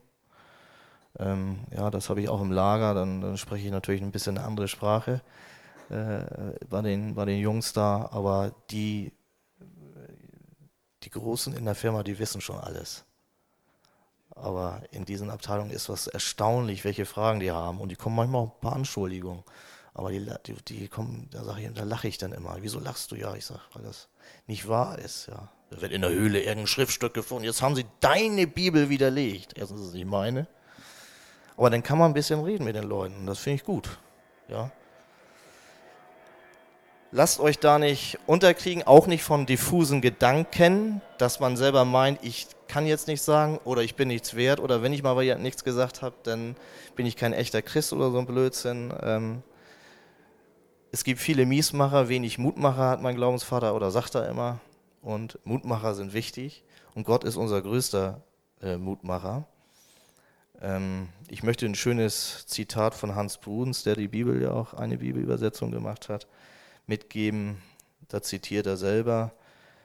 Ein Diener Jesu ist nicht tötbar, bevor nicht sein von Gott aufgetragenes Werk getan ist. Und wir alle haben noch ein Werk zu tun, solange wir hier leben. Amen. Ja, jetzt kommen wir zu unserem dritten und abschließenden Redner. George Girge ist verheiratet mit Anne, Vater von zwei großen Kindern, ältester hier in der Arche und Manager bei einem Import-Export-Unternehmen ja. hier in Hamburg. Ja, und dein Thema ist das Thema Kurs halten bei Schwierigkeiten am Arbeitsplatz. Ja. Vielen Dank, George. Vielen Dank, dass du eingesprungen bist für Björn, dass du so kurzfristig das einrichten kannst. Ja, er muss jetzt uns hier leider verlassen. Er hat einen Termin. Deswegen Gottes Segen dir auch bei dem Termin.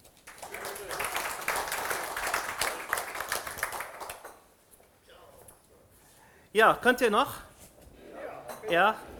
Ich, einer geht noch. Ich brauche ungefähr, sagen wir so, 20, 25 Minuten und dann seid ihr erlöst danach. Wir versuchen das mit Gottes Hilfe, das, bitte? Wir versuchen das zu schaffen. Ja, ich möchte gerne zu Beginn beten, mit uns zusammen. Herr Jesus, vielen herzlichen Dank für diesen Nachmittag, den du uns hier geschenkt hast. Danke, dass wir hier gemeinsam in deinem Namen versammelt sind, dass wir von dir hören möchten und bitten dich, Herr Jesus, dass du in unserem Herzen arbeitest. Du siehst das Thema Arbeit in unserem Leben, nimmt ein ganz großen Stück.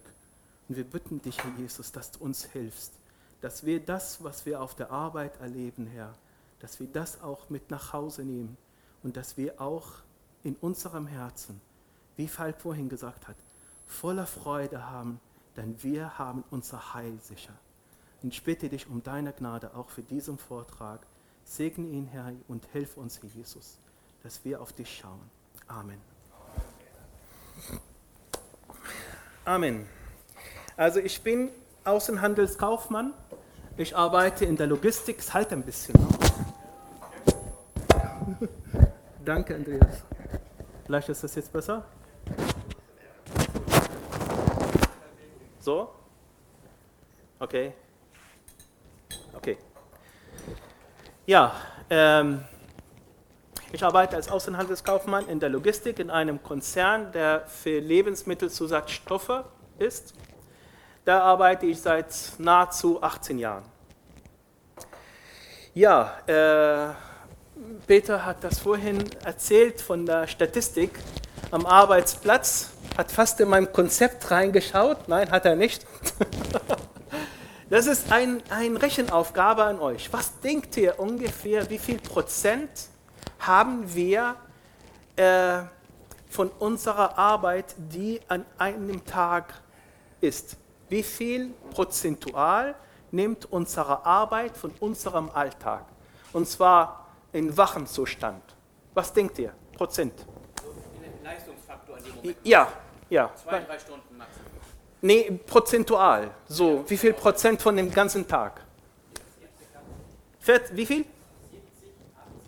70, 80 Prozent. Von der, nicht, nicht von der Zeit, ne? Nee, von der Zeit. Nicht von der Zeit. Oder? Doch von der Zeit. Ja gut. 70 Prozent. 70 Prozent. Jetzt sagt Gerhard 40 Prozent. Was habt ihr noch gesagt? 60. 60. Genau. Also ich rechne das mal kurz. Der Tag hat 24 Stunden. Das sind ziemlich ganz viele Stunden. Und okay. Ja.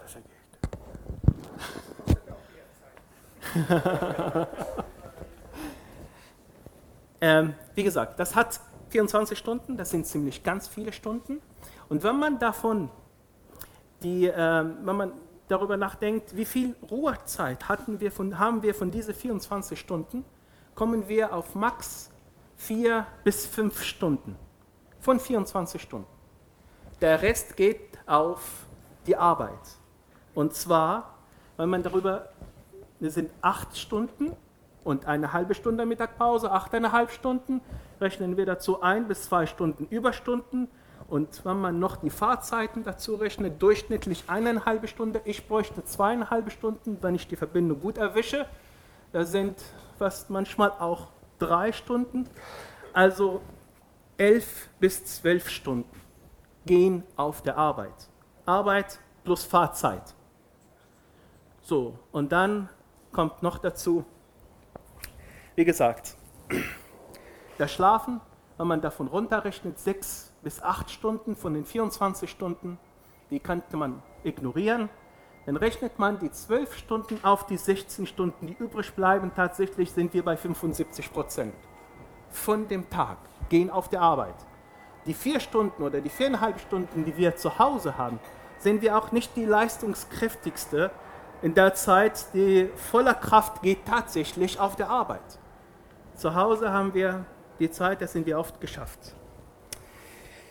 Ja, aber vielen Dank, ihr habt alle gesagt, dass es wirklich, es geht sehr viel Zeit von unserem Alltag, von unserem Tag auf der Arbeit. Genauso, das ist, und das erleben wir jeden Tag. Wir erleben auch in dieser Zeit immer wieder Sachen, die uns beschäftigen. Es gibt erfreuliche Ereignisse, es gibt aber nicht erfreuliche Ereignisse. Wir haben Kollegen, die um uns herum sind, die uns motivieren. Wir haben aber andere Kollegen, die uns dagegen fertig machen. Das erleben wir. Wir arbeiten in der Welt. Und die Kollegen um uns herum sind meistens nicht gläubig. Wir sind oft mit unserem Glauben tatsächlich einsam da. Ja, ich weiß natürlich nicht, wie bei einem oder anderen von euch so läuft. Ähm, bei mir war das nicht immer so einfach. Ich habe schon in der Ausbildung hatte ich meine Schwierigkeiten gehabt. Und das lag nicht daran, weil ich Christ war, sondern es lag schlicht und ergreifend daran, weil ich eine kaufmännische Ausbildung gemacht habe. Und Deutsch war nicht meine Muttersprache. Und das war nicht so einfach. Ich hatte, ich, ich erinnere mich, wie ich einen Brief verfasst habe. Und da habe ich das meinem Ausbilder vorgelegt. Und dann hat er das gelesen. Hm? Und das soll Deutsch sein? Das ist ermutigend, na, wenn ihr das so hört, na, diesen Satz. Und bist du gerade am, Berufs-, am Anfang deines Berufs und sagst, das ist der Beruf, den ich gerne machen möchte. Und dann kriegst du so eine. Ja, das ist aber auch eine Sache, die dich immer wieder, auch als gläubiger Christ, dich mit dem Herrn schmelzt. Ja, wir haben, also ich habe das hier in zwei Punkte hauptsächlich festgehalten. Das sind Widerstand am Arbeitsplatz und Heiligung durch den Arbeitsplatz. Und da ist das, der Widerstand am Arbeitsplatz, habe ich da zwei Punkte. Der erste, die Probleme, die wir haben, weil wir nicht mit den Wolfen heulen. Und der zweite, kurz halten. Das erste, du musst nicht unbedingt Ausländer sein. Ist, du fällst so oder so aus der Reihe aus. Das ist so. Egal wie toll du bist, wie ein toller Kerl du bist und wie du einer, die alle mit dir Umgang haben möchten und zu dir hingezogen fühlen und so weiter, irgendwann gibt es auch Konflikte. Allein durch die verschiedenen Themen, die wir in unserem Alltag haben, die wir mit den Kollegen besprechen. Das Thema Lästern Kommt euch das bekannt vor? Lästern über anderen? Lästern über Gott? Was ist mit den Fraueneigenschaften? Das ist auch ein Thema, die auch ständig am Arbeitsplatz angesprochen wird. Das Wort Gottes ermahnt uns aufzupassen, dass wir nicht mit den Spötter am gleichen Strang ziehen. Wir lesen das in, in Psalm 1, Vers 1 dem, dem Psalm, den Vers, den ihr wahrscheinlich alle auswendig kennt. Wohl dem, der nicht wandelt nach dem Rat der Gottlosen, noch tritt auf dem Weg der Sünder, noch sitzt, wo die Spötter sitzen. Es gibt oft Konflikte und es gibt immer wieder Widerstand. Und bis hin auch als Christ zur Isolation. Es kann sogar bis dahin kommen, zum Mobbing. Da habe ich mit jemandem vor, nicht vor langer Zeit gesprochen, da wurde wegen seinem Glauben über 20 Jahren am Arbeitsplatz gemobbt. Hat trotzdem an dem Herrn festgehalten.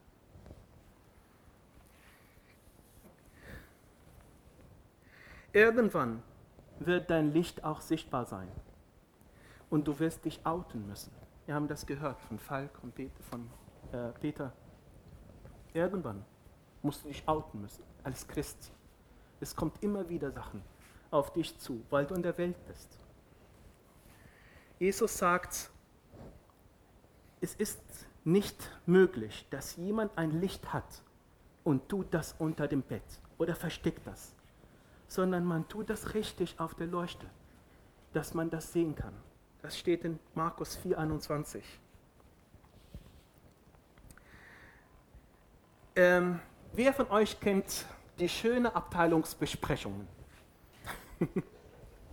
es gibt gute Abteilungsbesprechungen bzw. gemeinsames Frühstück. Ich kann euch eins sagen. Ich habe mich vor diesen Abteilungsbesprechungen, wie gesagt, ich bin in der Firma seit nahezu 18 Jahren, oder vor diesem gemeinsamen Frühstücken fast immer wieder gefürchtet. Es gab Zeiten, wo ich das hatte, wo ich davor, weil sind solche Themen. Und da musst du dich wirklich, entweder du verlässt das oder du äußerst dich. Und da musst du dich äußern. Und da habe ich, bis ich dann gelernt habe, wirklich den Herrn bewusst mitzunehmen. Ich habe den Herrn angefleht, mir Weisheit und Liebe zu geben. Ich bin da gegangen vor der Abteilungsbesprechung und ich habe gebetet. Ich habe wirklich gebetet. Herr, hilf mir. Schenk mir Weisheit.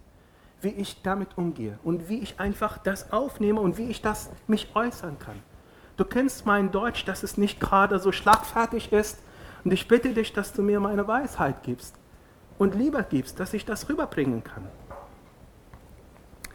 Ich kann mich erinnern, dass ich in einem Hauskreis abends zusammen mit den Geschwistern saßen und ich habe ihnen erzählt, stellt euch mal vor, wir hatten heute Frühstück gehabt. Und das wurde wieder gelästert, noch über Frauen gesprochen. Da kam die Frage brustwindend, was? Habt ihr die ganze Zeit geschwiegen? Nein, wir haben nicht die ganze Zeit geschwiegen, ich habe gebetet. Und er hat Gnade gegeben. Ich habe in der Firma wirklich äh, gelernt, an meinem eigenen Leib, was in Jesaja 41, Vers 10 steht. Fürchte dich nicht, denn ich bin mit dir. Sei nicht ängstlich, denn ich bin dein Gott. Ich stärke dich, ich helfe dir auch. Ich habe Sturmzeiten erlebt, aber auf der anderen Seite auch die Macht Gottes und seine Versorgung. Mit meinem Herrn habe ich gelernt, dass mein fester Halt in ihm ist. Das habe ich wirklich auch auf der Arbeit erlebt und gelernt. Ist das Fazit, Schwierigkeiten auf dem Arbeitsplatz können wir dadurch begegnen, dass wir unserem Herrn mit hineinnehmen und intensiv beten. Und dann erleben, dass er Situationen verändert und uns in unserem Herzen und, und uns in unserem Herzen einen festen Halt gibt. Der zweite Punkt, Kurs halten. Ihr kennt das, ein Schiff, der fährt auf dem Wasser. Und dieser Schiff kommt natürlich Sturm.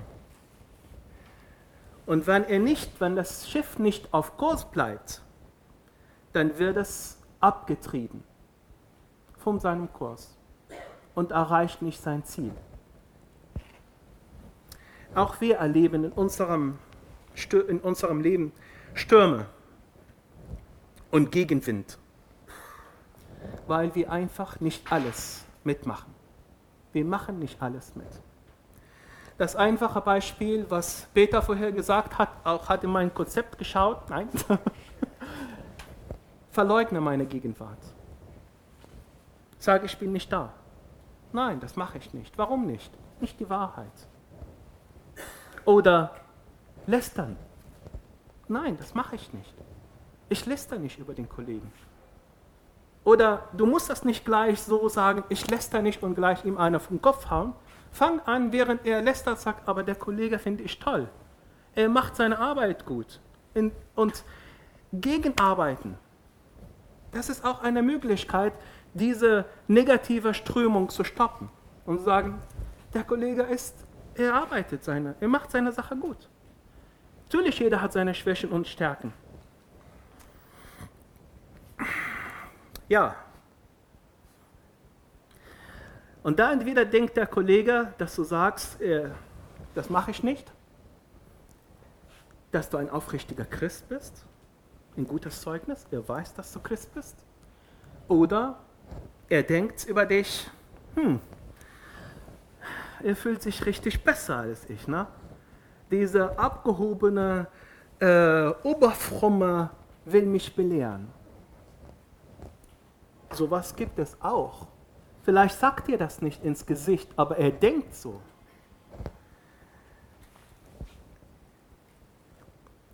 Das sind so viele Beispiele in unserem Alltag, die wir erleben. Immer wieder. Wo wir uns auch immer wieder entscheiden müssen. Sollen wir so mit dem Strömung schwimmen und fünf Grad sein lassen und Freundschaft und Anerkennung erhaschen und ja bloß nichts riskieren? Oder Flagge zeigen und im Kauf nehmen, dass wir eventuell Antistimmung ernten können. Auch heute wurde das Beispiel von Josef genannt Josef hatte wegen seiner Treue zu Gott beinahe sein Leben verloren. Und dafür war er zwei Jahre unschuldig im Knast, im Gefängnis. Jesus sagt in Lukas 17, Vers 13, wer sein Leben zu retten sucht, der wird es verlieren. Denken wir wirklich darüber nach, wann wir in solche Situationen stehen. Es ist nicht das für die verfolgte Christen, die damals erlebt haben, sondern für heute. Für heute. Wer sein Leben retten sucht, der wird es verlieren. Und wer es verliert, um meinetwillen, der wird es gewinnen. Um Jesu willen.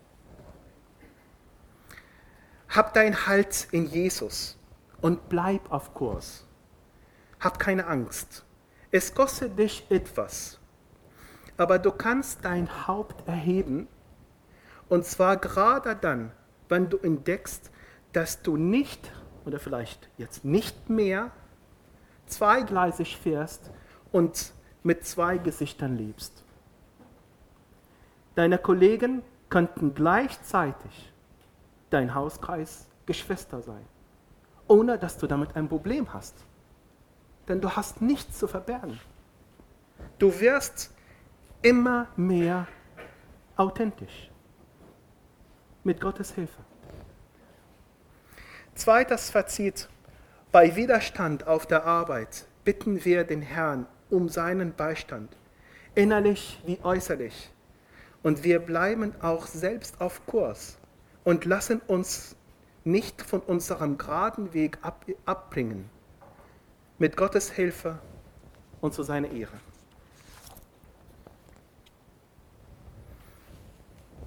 Ich blätter jetzt, ich decke gerade, ich blätter wie in Arabisch. Das Buch von links nach rechts. ja, der zweite Punkt. Heiligung. Heiligung durch Schwierigkeiten am Arbeitsplatz. Ähm, ich bin relativ viele Anfeindungen auf der Arbeit ausgesetzt gewesen und bis heute immer noch welche.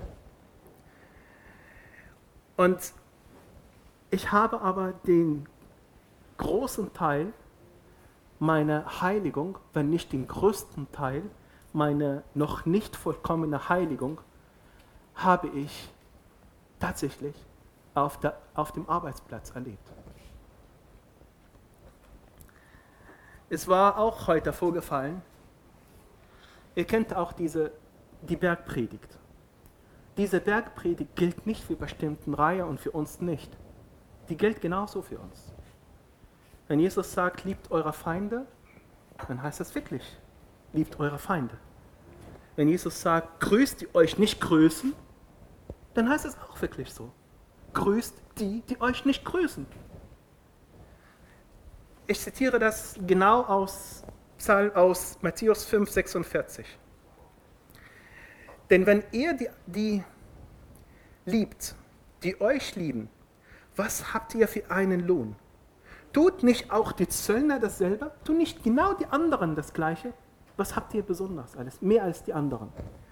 Oder wenn ihr eure Brüder grüßt, was tut ihr besonders? Machen das auch nicht die Zöllner ebenso? Genauso. Ähm, es gab mal Situationen auf der Arbeit, wo es wirklich das bei mir so war und wo ich ja da meine Heiligung wirklich gebräucht hatte. Und das war nicht so einfach mit manchen Kollegen, wo ich wirklich das mitgenommen habe nach Hause. Da hatte ich mal, ich habe, weiß ich nicht, habe ich das euch erzählt, ich habe eine wunderbare Ehefrau. Eine tolle Ehefrau.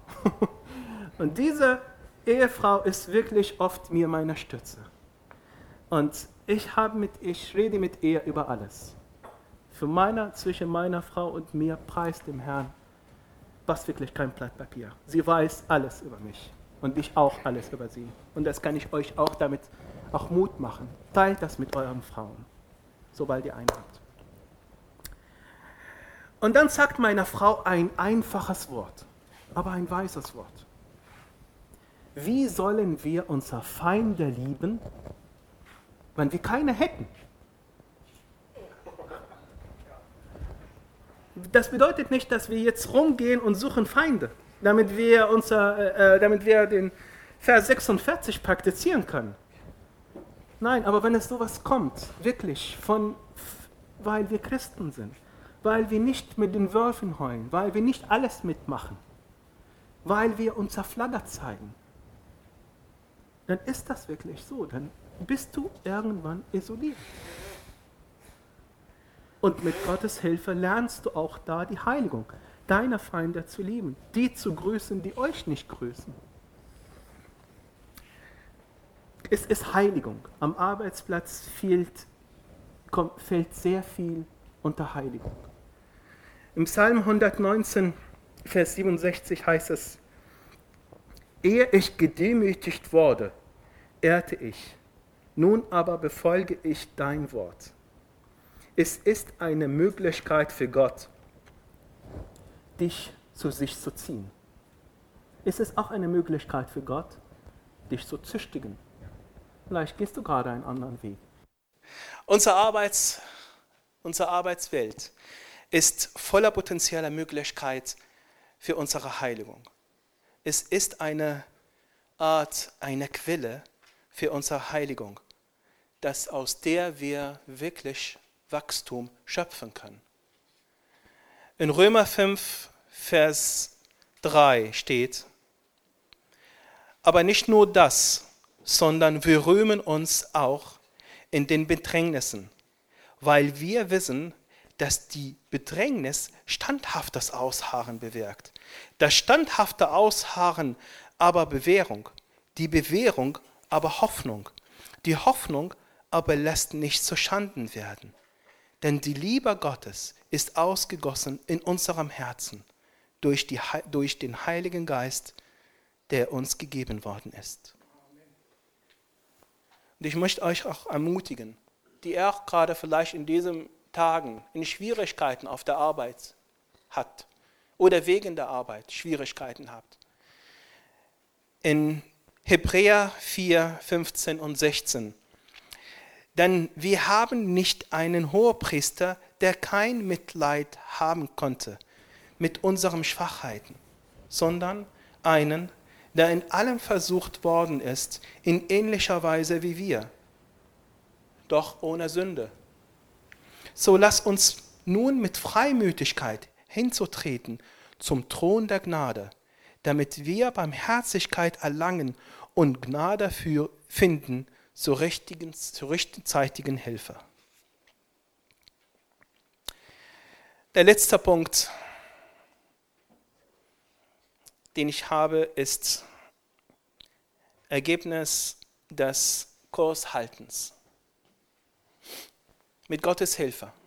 Wir werden es nie alleine schaffen, zu sagen, uns so anzustrengen, ich muss Kurs halten, ich muss Kurs halten, ich muss Kurs halten. Du kannst dir das zehnmal einreden und am Ende hältst du nicht Kurs. Aber wirklich auf Jesus zu blicken, auf Jesus zu schauen, das ist das Kurshalten die ganze Zeit mit ihm verbunden zu sein, mit ihm eine Gemeinschaft zu haben, das ist Kurs halten. Und er wird dich führen auch weiterhin mit seiner Hilfe auf der Arbeit. Und da gibt es in 1. Petrus 5, Vers 6, so demütigt euch unter, der, unter die gewaltige Hand Gottes, damit ihr euch erhöhe zu seiner Zeit, damit ihr euch erhöhe zu seiner Zeit. Im Laufe der Jahre haben es ziemlich viele, vielleicht sogar alle meiner Kollegen, mit denen ich zu tun habe, dass ich Christ bin und dass ich nicht mitlästere, weder über Gott und schon gar nicht über Kollegen. Wie gesagt, das kann Antistimmung gegen uns bewirken, aber auch Gunst durch unseren Anstand und unsere Gradlinigkeit. Wir tun aber dies nicht, um Anerkennung zu ernten. Das ist nicht das Ziel, das ist nicht die Motivation für uns. Wir tun das mit Gottes Hilfe zu seiner Ehre. alleine nur zu seiner Ehre, weil wir ihm schuldig das, weil wir ihm lieben. Wir haben eine Gemeinschaft mit ihm und wir wollen die ganze Zeit mit ihm in Gemeinschaft haben. Ehren und lieben. Zum Schluss. Wenn du es noch nicht getan hast, dann fange es an und halte Kurs. Denn egal wie dunkel es um dich ist, es ist sicher, Gott macht keinen Fehler. Hadere nicht ständig mit deinem Schicksal. Warum habe ich bloß diesen Kollegen? Warum, warum ständig? Und somit auch mit Gott. Du haderst auch mit Gott dadurch. Vergeude die Chance nicht auf deine Heiligung. Nimm die alles eine Chance zu wachsen mit Gottes Hilfe. Auch wenn es hart kommt, halte Kurs und schütte dein Herz, dein müdes Herz vor deinem Herrn aus. Aber klage nicht wegen deinen Umständen, sondern bitte Jesus, dir zu zeigen, wie du trotz des Widerstandes ihm dienen und ihn ehren kannst. Der Herr ist da, auch auf der Arbeit. Er hat dir gesagt, bleib in mir, auch wenn du deine tägliche Arbeit verrichtest. Denn ohne mich kannst du nichts tun. Lege, leg ihm deshalb alles vor, was dein Herz bewegt. Bete dafür und lass dich von ihm durch das Wirken seines Geistes an deinem Herzen trösten, wenn es nötig ist. Aber halte Kurs und sei treu und folge ihm nach. Er wird dir helfen und dich verändern zu seiner Ehre und auch zu deinem eigenen Segen. Schließ mit einem Bibelvers aus Jesaja 24,10 ab. Das gilt für alle, die hier sind, die an Jesus glauben. Denn die Berge mögen weichen und die Hügel wanken. Aber meine Gnade wird nicht von dir weichen. Mein Friedensbund nicht wanken, spricht der Herr, dein Erbarme. Gott segne euch. Amen. Nein, braucht den, braucht den. Gut.